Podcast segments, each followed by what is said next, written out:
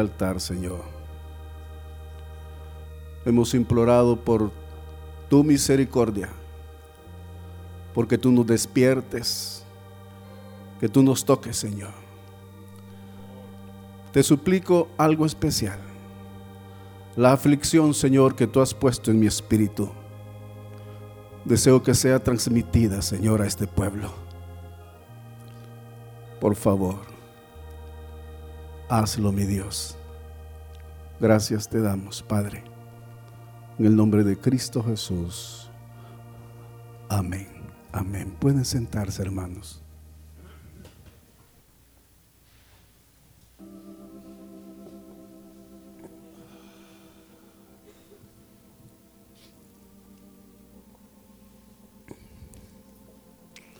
Algunos ya nos conocen. Mi nombre es Neftalí Pineda, venimos de El Salvador. Y mi esposa Ana de Pineda, quiero que se ponga de pie y que vuelva a su rostro hacia ustedes para que, para que la conozcan. Creo que muchos ya nos... Hoy es tercera reunión que tenemos. Yo quería pedirles un favor yo veo que hay espacio bastante esa mediación, si los que están un tanto atrás pudieran acercarse. Me gustaría y creo que al Señor le gustaría también. Pareciera ser que cuando cuando uno está atrás y como que uno siente, no es tanto para mí eso, como que es para que los que están más adelante. Pero Pero qué bendición, hermanos, el estar en este lugar. Me gusta que se acerquen porque me gusta ver sus rostros y mi vista falla mucho y los de atrás no los alcanzo a ver bien y me gusta verle a los ojos.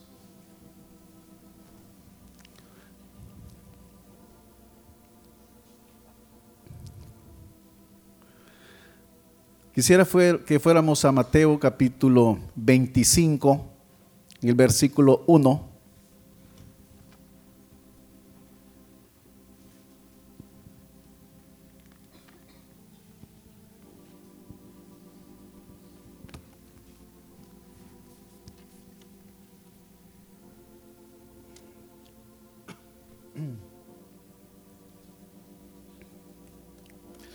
Dice así en el nombre de nuestro Señor Jesucristo.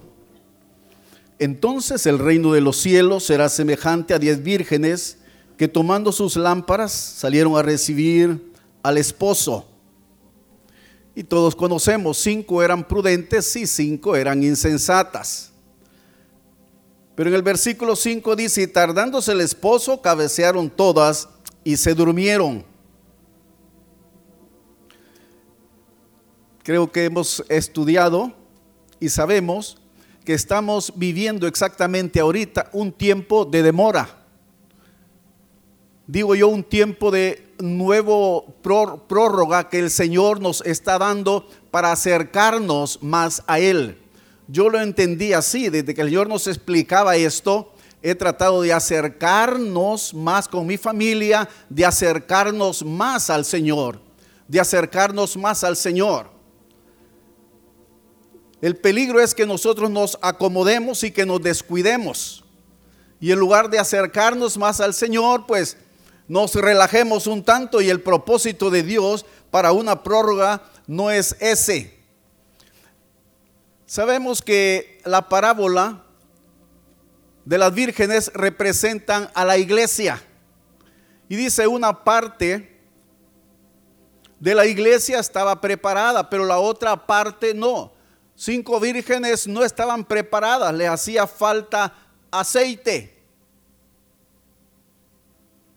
Pero ellas fueron a comprar aceite y cuando ellas regresaron, dice que el esposo ya se había llevado a la esposa, ¿sí verdad?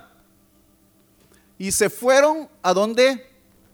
A las bodas del Cordero. Recordemos, las diez vírgenes hablan de la iglesia. Y esta parte se fueron con él a las bodas del Cordero. El resto, por supuesto, se quedó. Por eso dice el versículo 10, pero mientras ellas iban a comprar, vino el esposo y las que estaban preparadas entraron con él a las bodas. Son las bodas del Cordero. Entraron con él a las bodas del Cordero. Pero en el versículo 13 dice, velad pues porque no sabéis el día ni la hora en que el Hijo del Hombre ha de venir. Bien, sabemos después de las bodas, y no será cuestión de años, tal vez meses, el Señor regresa. Pero cuando regresa, hermanos, Él va a hacernos preguntas y Él va a demandar cosas. Fíjense, si nos fuésemos con Él a las bodas, tendríamos que haber cumplido estos requisitos que Él nos demanda después. Y si no fuimos con Él a las bodas, tenemos que cumplirlos en este tiempo.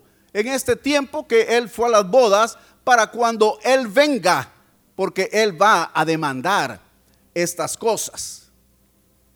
Por ejemplo, en el versículo 18.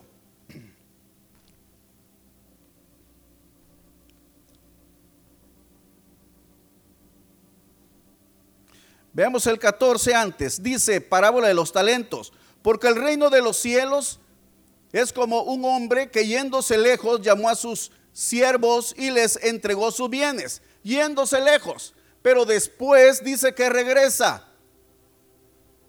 Y en el versículo 18 dice, pero el que había recibido uno fue y cavó en tierra y escondió el dinero de su señor. Recordemos, entregó talentos, pero muchos sí invertían y producían mucho más. Pero hubo uno Pero el que había recibido uno fue y cavó en tierra y escondió el dinero de su señor. El siervo inútil, dice, escondió el talento que el Señor le había dado. Recordemos, Dios nos ha dado talentos a todos para que podamos invertir en el reino en este tiempo. Pero muchos escondemos el talento, lo que Dios ha puesto en nuestra vida. No lo desarrollamos y no lo ponemos al servicio del Señor. Y ahí, está el talento escondido. Y el talento se está dormido, se está secando. Pregúntese usted qué talento le habrá dado el Señor y lo está invirtiendo en el reino, en la orquesta, lo está invirtiendo en el concurso bíblico, lo está invirtiendo en tanto lugar donde hay que se puede invertir para que Él pueda estar reproduciendo y produciendo frutos de ese talento. No podemos quedarnos solo con los brazos cruzados o como simples espectadores. Dice el versículo 26 y 27.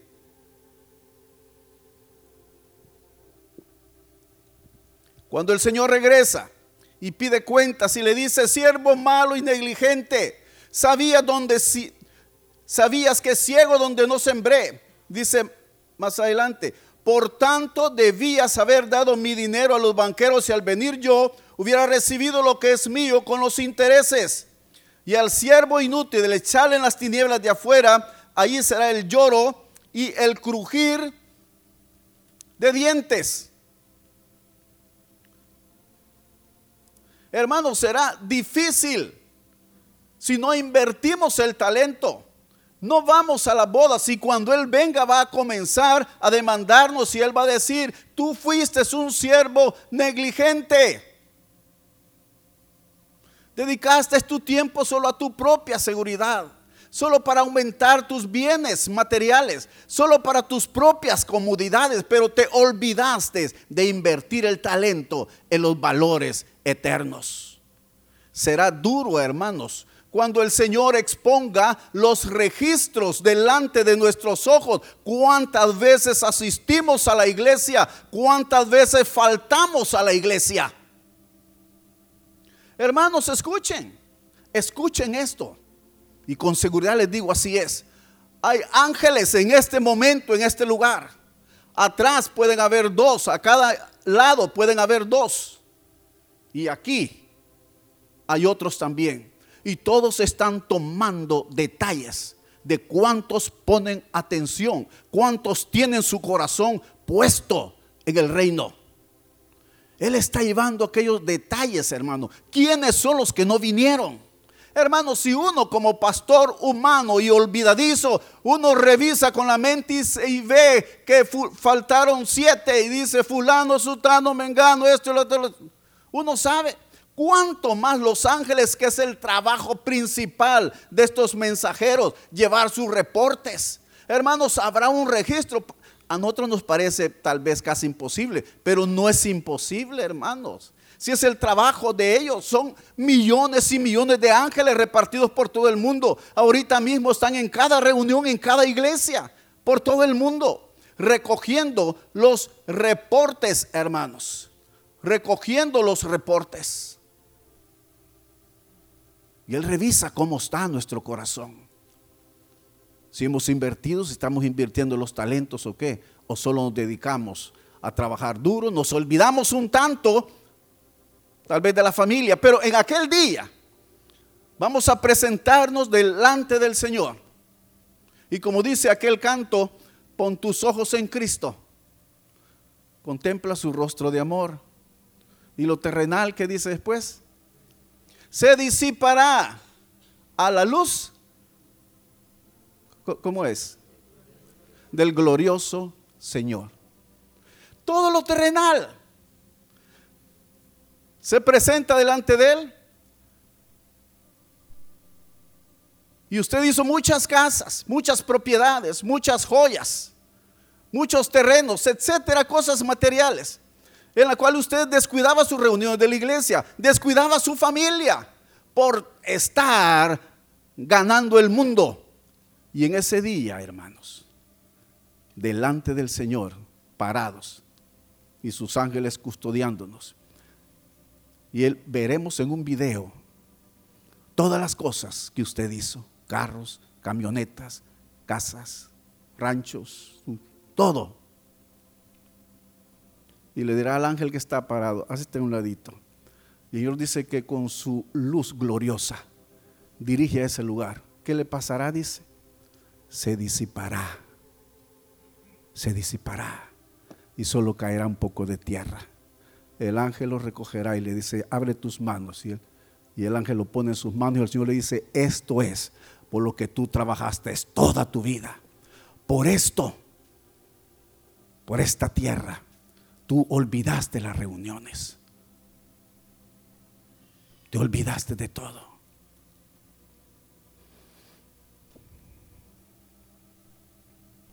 tu familia.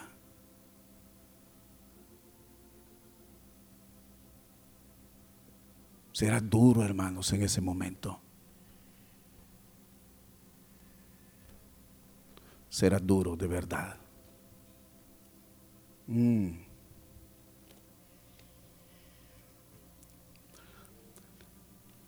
Versículo 31.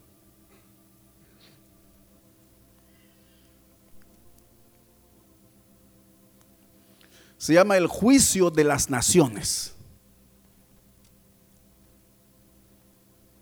Esto por supuesto es en su segunda venida, después del rapto, ¿verdad? Después de las bodas, Él viene, su segunda venida. Y repito, si nos, fuimos en el rapto, teníamos que haber cumplido todo esto. Y si no, después del el rapto, Él viene y va a demandarnos esto también. Veamos algo. Versículo 31 dice, cuando el Hijo del Hombre venga en su gloria y todos los santos ángeles con él, entonces se sentará en su trono de gloria y serán reunidos delante de él todas las naciones y apartará los unos de los otros como aparta el pastor las ovejas de los cabritos. Y pondrá las ovejas a su derecha y los cabritos a su izquierda.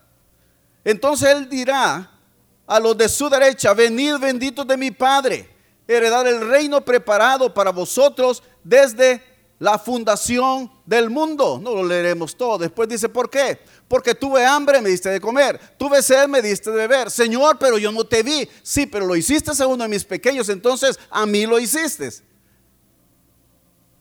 Ok. Verso 45.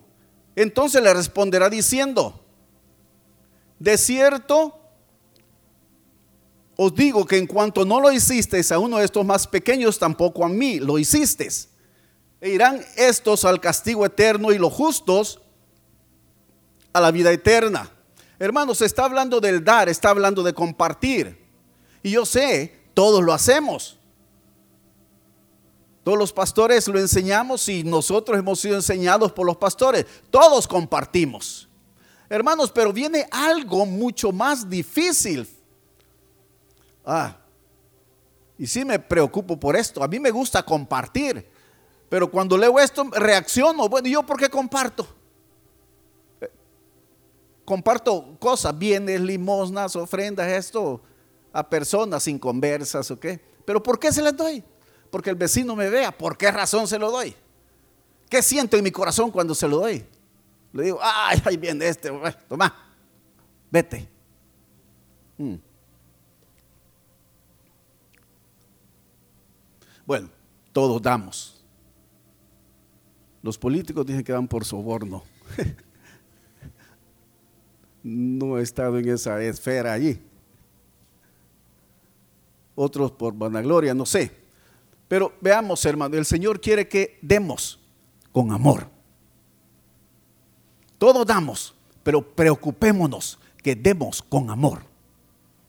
Debemos de tener esa carga, hermanos. Fíjese, en la iglesia de Corinto habían serios problemas. Si no era la más problemática para el apóstol Pablo la iglesia de Corinto, pero creo que habían muchos, muchos problemas allí, contiendas, divisiones, oh, cosas fuertes, hermano. Primera Corintios 13:1, mire lo que dice. Si yo hablase lenguas humanas y angélicas y no tengo amor, vengo a ser como metal que resuena o símbolo que retiñe si no tengo amor, hermanos, aunque hablase lenguas humanas y angélicas, pero si no tengo amor, de nada me sirve. Escuche, hermano, los ministerios, lenguas, dones, si no se desarrollan con amor, no sirve de nada. Tenemos que hacerlo con amor. Las maestras de escuela dominical tienen que enseñar con amor y con carga.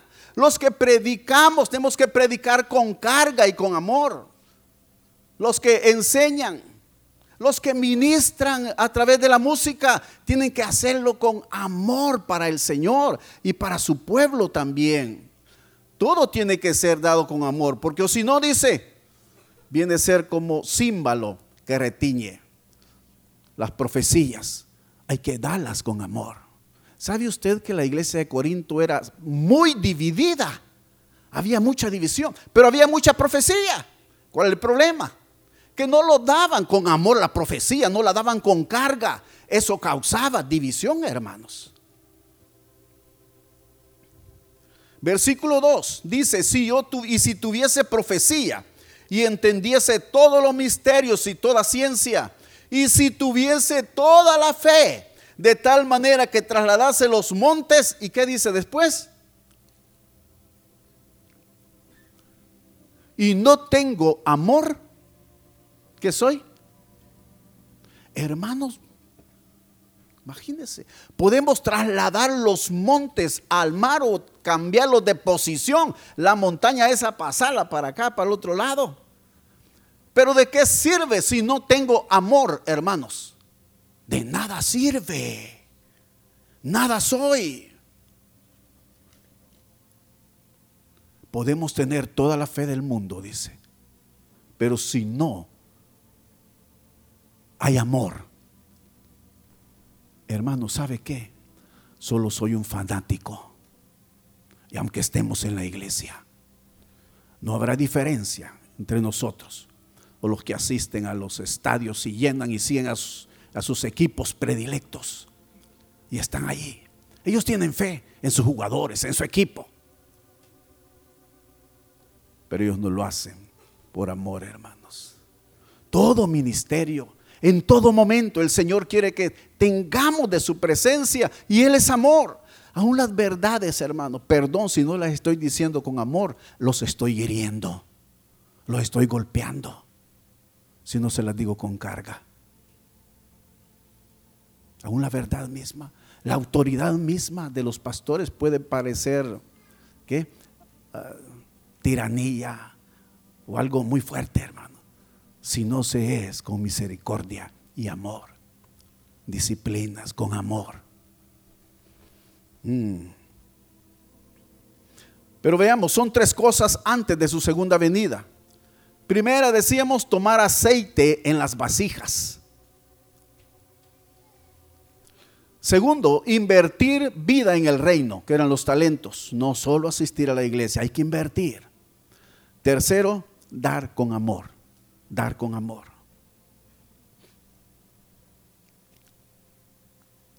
Y en el día del juicio, hermanos, veíamos aquí, el juez Jesucristo llamará a sus testigos y ellos van a hablar, sea a favor o en contra nuestra, hermano. Creo que será algo fuerte. Fíjese, Mateo 24, 14. Y será predicado este evangelio del reino en todo el mundo para testimonio a todas las naciones. Y entonces vendrá el fin. Fíjese, cada pastor, hermano, tendremos que testificar de que estuvimos parados delante de ustedes diciéndole qué verdades le dijimos, qué verdades ustedes cumplían y cuáles no cumplían. Y tendremos que decir delante del Señor, Señor, yo les expliqué. Yo les expliqué, Señor. Y ustedes estarán ahí.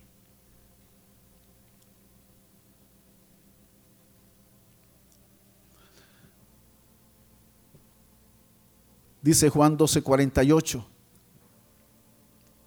El que me rechaza y no recibe mis palabras, tiene quien le juzgue. La palabra que ha hablado, ella le juzgará en el día postrero.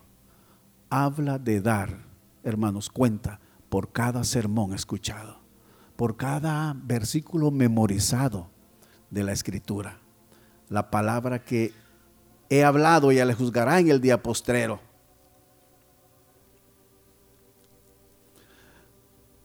Y me preocupo, hermano, de verdad en aquel día. Dice, se levantarán testigos en contra y viéndonos a los ojos dirán lo que ellos, lo que ellos hayan escuchado y hayan visto. Mira lo que dice Mateo 12, 41. Mateo 12, 41.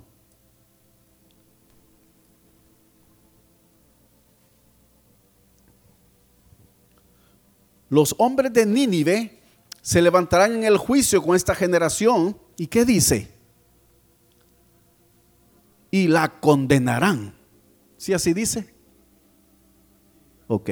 Y la condenarán. Imagínese. Los hombres de Nínive se levantarán en el juicio con esta generación y la condenarán. Porque ellos se arrepintieron a la predicación de Jonás y he aquí más que Jonás en este lugar. Más que Jonás. Fíjense en aquel día, hermanos, una multitud de todos los de Nínive estarán allí.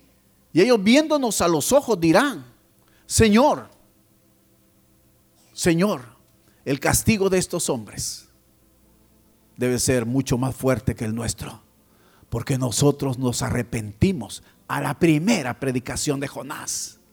Y Jonás llegó a predicar obligado a la fuerza. Y nos arrepentimos a la primera prédica de Jonás. Y ellos nos dirán, estar escuchando, escuchando prédica tras prédica y las vidas, no todos han sido cambiados. Hermanos, escuche. Y la posición de nuestro Señor Jesucristo viéndonos ahí, tal vez apenado por nosotros, hermanos, no lo sé. Y los de Nínive, con toda la razón, juzgando, hermanos. Mire esto, Mateo 12, 42.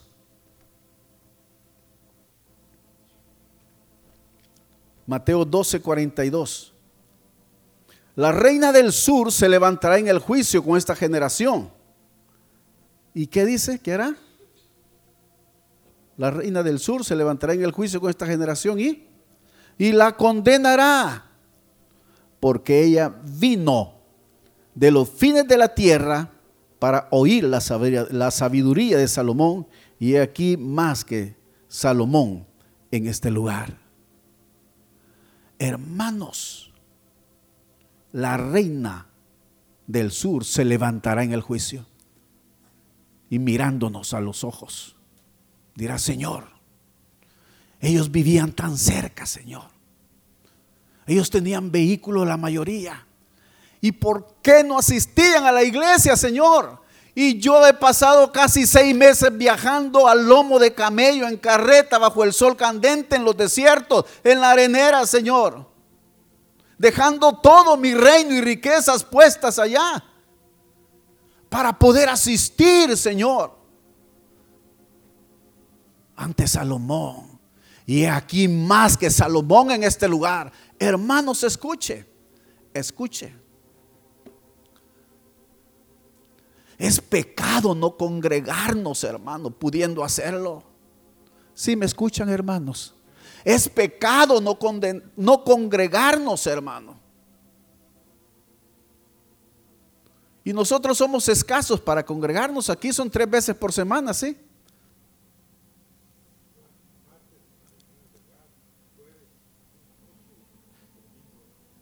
Domingo, jueves y martes reunión de hogar. No sé cómo hacen en otras iglesitas de esas que se reúnen todos los días. Todos los días. Mi padre era pastor y yo crecí en la iglesia todos los días. Ahí estamos. Todos los días. Ya si están ahí en ese día y ahí va a estar mi papá, quizá y venga la señora de Nínive, la, ¿cómo se llama? La reina de Sabá, la reina del sur, va a llegar. Y le va a decir, miren esto, ve. Todos los días se reunían. Y los de Hebrón solo dos veces por semana. Y todavía no llegan. La reina del sur, hermanos, de verdad se va a pasear en medio de nosotros y nos va a golpear el pecho así. ¿Y por qué no fuiste? ¿Por qué no ibas? Viviendo tan cerca. A reunirte en un lugar con aire. Yo, yo no hubiera salido y ahí me hubiera quedado a vivir. Eh, hermanos, de verdad. Y Jesús dice esto, que ella va a estar allí para condenarnos, hermano. Algo que me decía el Señor respecto a congregar. Como él dice, y no dejando de congregarse, como algunos hasta costumbre lo hacen. No, solo voy a ir los domingos ya. El jueves no.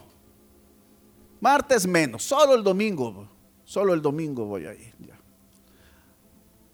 El domingo ya voy a acompañar a la familia para llevar a la familia, la esposa, a los niños. Y ya eso es suficiente, Señor. Ya hice mi parte, ya, ahí ya fue. No, el Señor dice, no es suficiente eso. No es suficiente. Hermanos, cuando nos congregamos, nuestras vidas son cambiadas, hermanos. Escuchen esto. Hoy que veníamos del Salvador, no hoy, no que hace 11 días. El Señor me ratificaba eso. Solo con el hecho de congregarse, de estar reunidos, como dice el Salmo 133, yo envío bendición y vida eterna. Hermanos, enfermedades se nos van a ir, amarguras se nos van a ir con solo estar en, en coinonía, en compañerismo con otros hermanos acá en la iglesia. Hermanos, solo eso es una bendición grande. Porque tenemos comunión cercana con Cristo si en cada uno vive Cristo. Y ahí el, Señor nos bendice grandemente, hermanos, con solo eso. Y el Señor me dijo algo. Piensen aquellos. Y nosotros nos reunimos cuatro veces. Hacemos reunión los sábados también, cuatro de la tarde. Y el Señor me dijo, analiza aquellos que se congregan solo días domingos, ve los que se congregan dos veces por semana, ve los que se congregan tres veces por, son tres cultos allá y la reunión de hogar. Ve esos y mira la diferencia que hay entre uno y ellos. Y yo comencé a analizar, es cierto. Los que llegan a las tres reuniones hermanos, cómo fluye la presencia del Señor. Cuando son maestras de escuela, el amor con, con otros, el compañerismo, hermanos, la presencia del Señor se siente. Y siempre andan enfermedades, todos tenemos.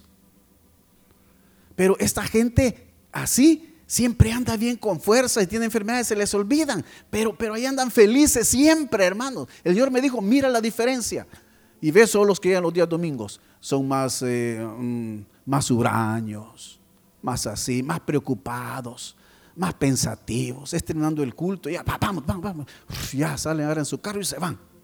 Hermano, no, no, reciben la bendición de Dios porque Él dice, allí donde hay armonía, donde hay amistad, donde hay acercamiento, yo estoy enviando bendición, vida eterna. El rocío del monte de Hermón baja y refresca los corazones. Son fortalecidos, son rejuvenecidos, hermanos. Ya los que pasan de 60 años comienzan a congregarse más. Y verá usted unos años para allá y al venir otra vez, muy jóvenes, ser el mismo. Sí, hermanos, es lo que el Señor hace. Es lo que el Señor hace. De verdad, hermano, da nuevas fuerzas. Eso es de verdad que es que es muy cierto, hermanos. Pero la reina del sur decimos, ah, va a condenarnos, hermanos. Ahora voy con lo que más me asusta. Pero yo no he logrado asustarlos a ustedes. No, se no los veo impresionados. Y eso me da tristeza. Porque la idea mía, le pedí, Señor, así como tú me has asustado a mí, yo, quiero que, ellos salgan asustados, Señor. Pero ah, no están asustados todavía, pero espérense que ahorita, hoy sí, hasta voy a tomar agua.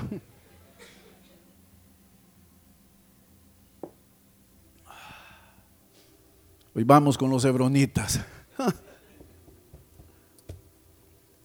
Mateo 11:23.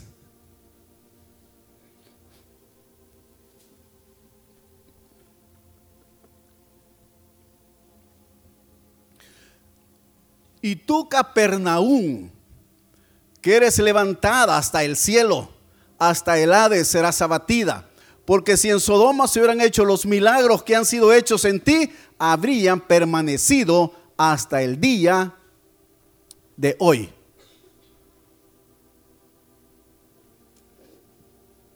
Y tú, Capernaum, que eres levantada hasta el cielo, hasta el Hades serás abatida. Porque si en Sodoma se hubieran hecho los milagros que han sido hechos en ti, habría permanecido hasta el día de hoy. Solo quiero traer a memoria o recordar algo, los tres niveles del cristiano, ¿recuerdan? Son tres, primero, segundo y tercero, ¿verdad? Ah. El apóstol Pablo dijo que hay primero, hay segundo y él fue llevado al tercer cielo, ¿sí?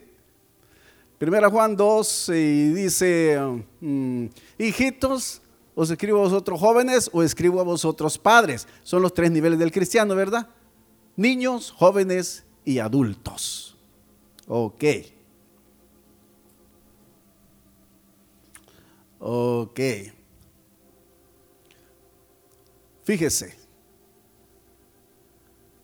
Hay modo de ver tres ciudades donde Jesús desarrolló toda su vida. Siento que hablan de los mismos tres niveles del cristiano. Por ejemplo, Jesús nació, ¿dónde nació Jesús?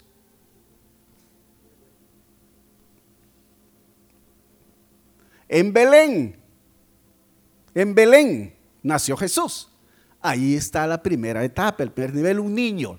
Después su papá lo llevó para Egipto, después regresó, ya no regresó a Belén porque le dio miedo. ¿Regresaron a dónde? A Nazaret. El muchachito y allí creció, creció, creció un poco. De Nazaret. Pero Jesús ya grande se trasladó para dónde?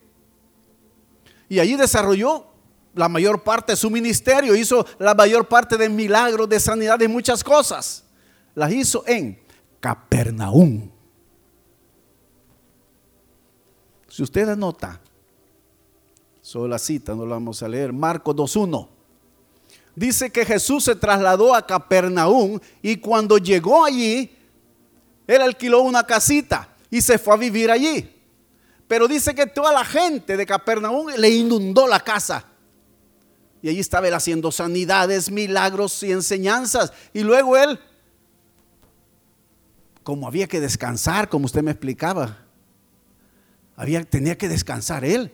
Él huía de allí, miren, huía para los desiertos, para el monte. Allá dormía. No podía llegar a la casa porque no lo dejaban descansar. Con las semanas él veía que no había nadie, regresaba otra vez a su casita. Pero era llegando, toda la gente ahí. Ahí estaba otra vez, ahí después volvía y así pasó mucho tiempo. Pero la mayor parte de milagros, sanidades, cosas maravillosas que hizo fue en Capernaum. En Capernaum. Ahora, soy humano, yo y tengo mis errores y, cosas de orgullo, le digo. Pueden ser tonteras, locuras, no sé. Pero en mi orgullo espiritual, yo comparo un poco a Capernaum con Hebrón. Tal vez por la enseñanza, no lo sé. Yo nunca he estado en otro lugar y no conozco, no sé. Pero cada quien piensa que su iglesia es lo mejor. Y pues yo sí pienso también las enseñanzas y todo. Bien, entonces Capernaum es tipo de Hebrón, digo yo. No Belén de Judá, por ahí pasamos. No Nazaret, pero por ahí pasamos, pero ahora Capernaum. Y dice, y tú Capernaum, que eres levantada hasta el cielo hasta el Hades serás abatida, porque si en Sodoma se hubieran hecho los milagros que han sido hechos en ti, habría permanecido hasta el día de hoy. Y tú, Hebronita, que eres levantada hasta el cielo, hasta el Hades serás abatida. Porque si en Sodoma y en Gomorra se hubieran escuchado las enseñanzas que tú has escuchado, ellos se hubieran arrepentido ellos hubieran permanecido hasta el día de ahora. Hermanos, pero ellos estarán molestos con nosotros y muy enojados. Y yo puedo verlos con sus, con sus miradas encandecidas, brillantes. Quizás rabia, no sé qué, sentirán contra nosotros y se acercarán y golpearán nuestro pecho y lo dirán, Señor, que estos hebronitas, Señor.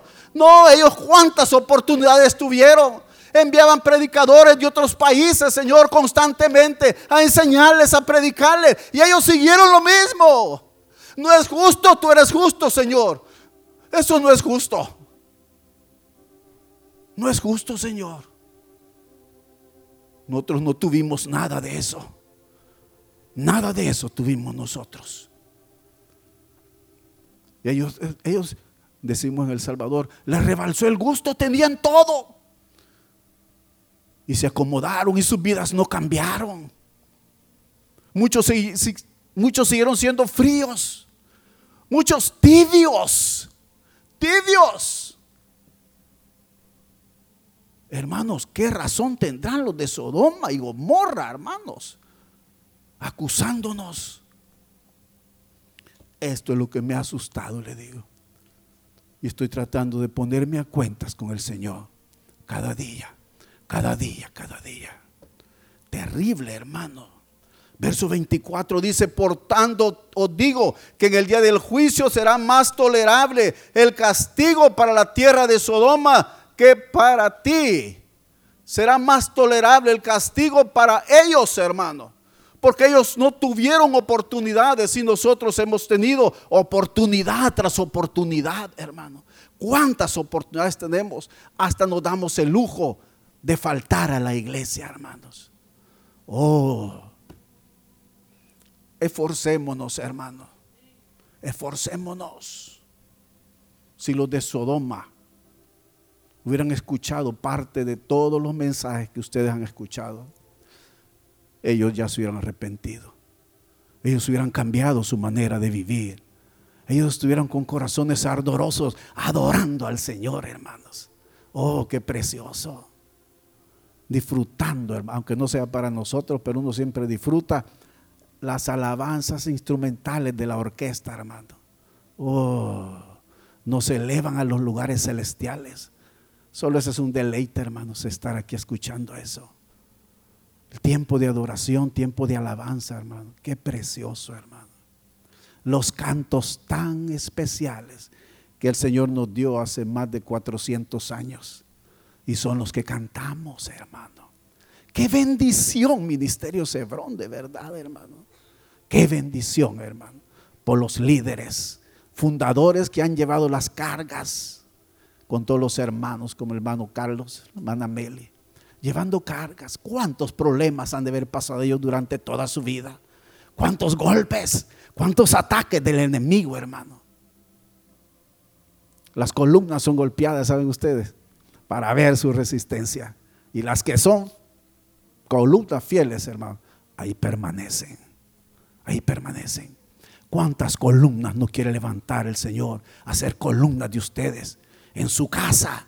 Los padres, ser ejemplo en su casa, hermano, ser columnas. Involucrar a sus hijos en el concurso bíblico, que aprendan un instrumento, que aprendan a ministrar al Señor. Y hacemos esas sillas para allá y que la orquesta crezca el doble para allá. Ay, hermanos, esforcémonos, hermanos. Ay, qué cosa más preciosa, hermano. Mira lo que dice Mateo 11, 21.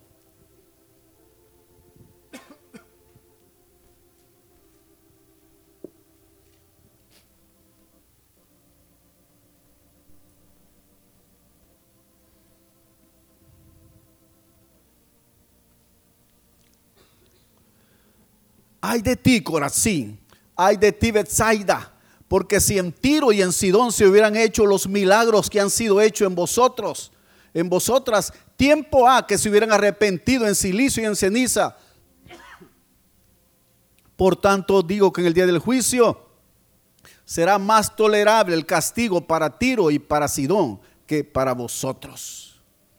Fíjese, hermano, los malvados de Tiro y Sidón, dice, de Tiro y Sidón se acercarán a nosotros y van a condenarnos, hermano. Qué terrible. Siento yo golpe en mi corazón que uno de Tiro de Sidón allí y se me queden viendo a los ojos, hermano. Y que digan, Señor, y este, que el castigo de nosotros sea más tolerable que el de ellos, Señor. ¿Cuántas oportunidades tuvieron ellos? Nosotros no tuvimos ni Biblia, Señor. Ellos tenían dónde escoger Biblias. Ellos tenían los CD para escuchar esas alabanzas preciosas. Nosotros no tuvimos nada de eso. Pensemos, hermano. Ellos no tuvieron nada de eso, hermano. Pero si ellos lo hubieran tenido, dice, ellos se hubieran arrepentido. Y nosotros los tenemos todo y mucho más. Y no perseguimos el arrepentimiento nosotros. Eso no es algo humano, tenemos que pedírselo al Señor, hermano. Señor, quebrántame. Quebrántame, Señor. ¿No quisiera usted que Señor lo quebrantara? Somos duros de corazón, sí. Somos duros. Yo soy duro de corazón, hermano. A veces lloro. Hace hipócrita soy. No sé. Pero mi corazón es duro. Yo le digo, Señor, quebrántame. Y padezco 99 enfermedades que comparto con mi esposa. Pero siempre le digo, Señor, quebrántame. Aún no me has quebrantado lo suficiente. Necesito ser quebrantado, Señor. ¿Quieren ser quebrantados ustedes, hermanos? ¿Quiénes quieren ser quebrantados? Pónganse de pie, quiero ver. Pónganse de pie para ver qué es cosa seria.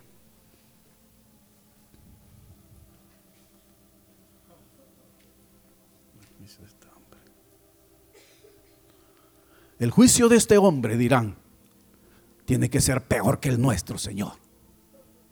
Y nosotros viéndolo eso, comparando, sí, tiene razón, no podemos decirle, Señor, no.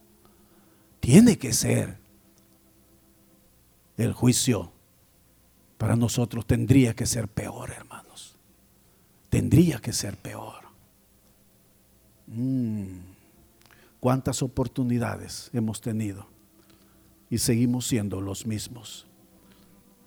He orado que esta mañana el Señor haga un milagro en este lugar.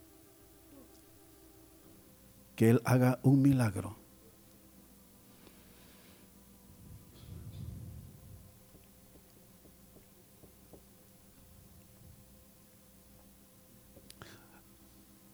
Levanten su mano derecha delante del Señor, por favor.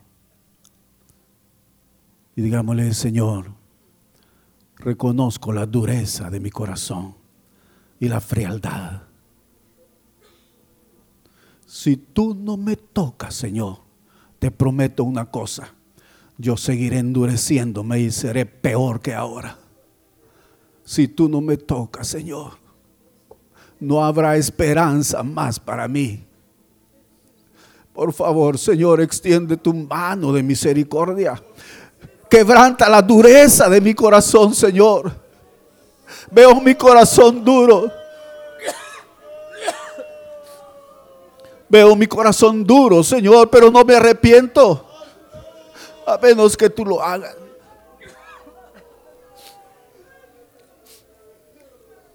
Haz algo, Señor, en mí. Haz algo, Señor, en mí cantar el... aquí está.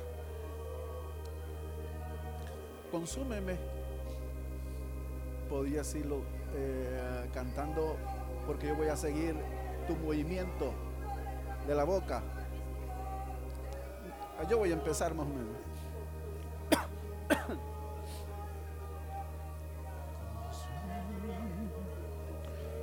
Consúmeme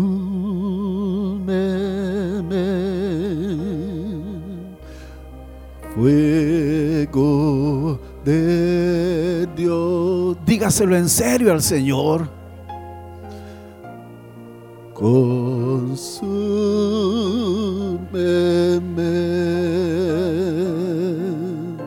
en tu amor. Por favor, Señor.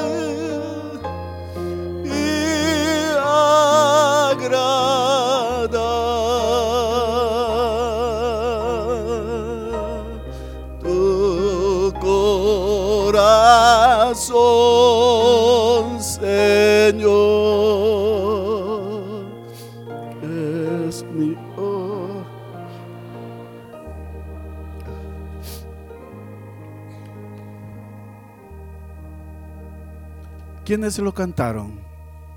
Levanten la mano, por favor. Vamos a dar un paso más. Vamos a arriesgarnos. Es fácil cantar de lejos. Pero quiere el Señor ver sus corazones de cerca. Quiero invitarlos a que pasen acá al frente y aquí lo vamos a cantar enfrente. Y el Señor estará viendo sus corazones aquellos corazones necesitados, aquellos corazones duros.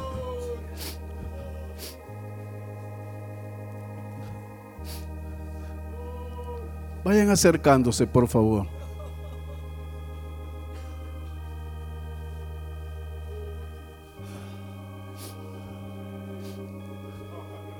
Sí hay espacio, sí hay espacio. Hay espacio aquí para todos. El Señor quiere ver de cerca sus corazones.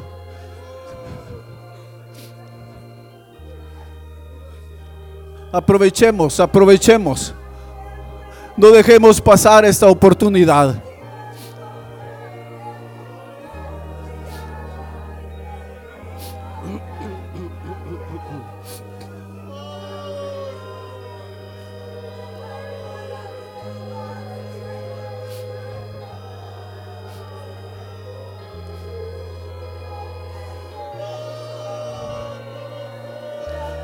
Señor, como tú tocaste a los de Nínive, Señor, extiende tu mano poderosa de misericordia. Quebranta la dureza de nuestros corazones. Quebranta, Señor, la dureza de nuestros corazones. Pon un nuevo ardor en nuestras vidas. Pon un nuevo ardor en nuestros corazones Quebrántanos, Señor. Oh, quebrántanos. Consúmenos, Señor. Ya no hay esperanza para nosotros. Envía tu fuego purificador. Envía tu fuego purificador. Pero quebrántanos como nunca antes. Por favor, Señor. Por favor, hazlo. No nos dejes seguir siendo los mismos. Oh, mi Dios. Oh, mi Dios. Mira los corazones, Señor, cada corazón por favor, tócalos, mi Dios. Tócalos, Señor, tócalos. No nos dejes seguir ilesos, Señor. No nos dejes seguir lo mismo. Por favor, consúmenos. Consúmenos. Consúmenos, por favor, mi Dios.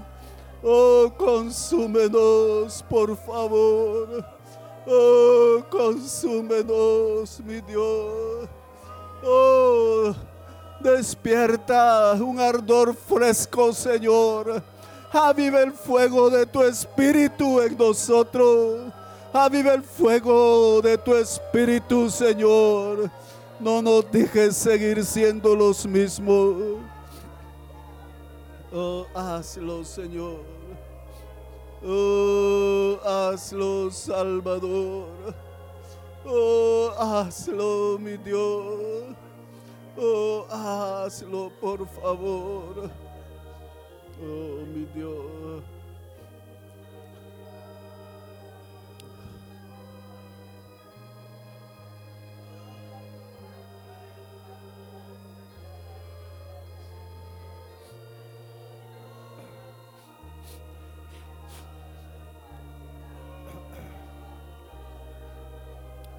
Cantemos una vez más, hermanos, este canto, pero hagámoslo muy en serio, hermanos. Que el Señor nos consuma. Y si Él nos consume ahora y Él nos lleva en este momento, gloria a Él, hermanos. Si Él decide llevarnos en este momento, gloria al Señor.